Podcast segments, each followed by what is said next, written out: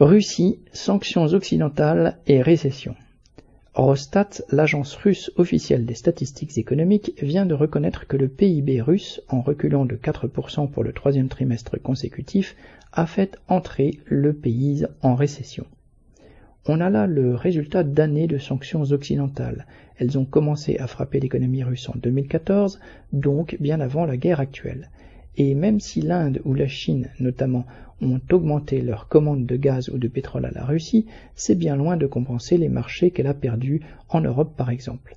Même chose aussi pour des composants indispensables à la fabrication de voitures, d'avions, d'armes en Russie, qui provenaient auparavant de fournisseurs occidentaux qui ont mis ces produits sous embargo.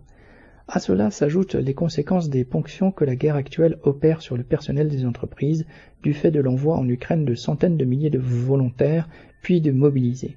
Selon une enquête du quotidien économique russe Kommersant, un tiers des entreprises du pays sont ainsi en manque de personnel.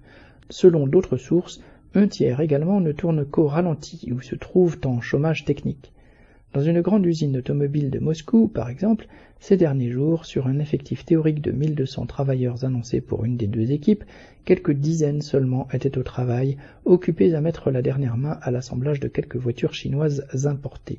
En effet, l'usine en question ne sort pratiquement plus de véhicules de sa gamme de production, en tout cas qui soient commercialisables, car il leur manque trop de pièces ou de composants. PL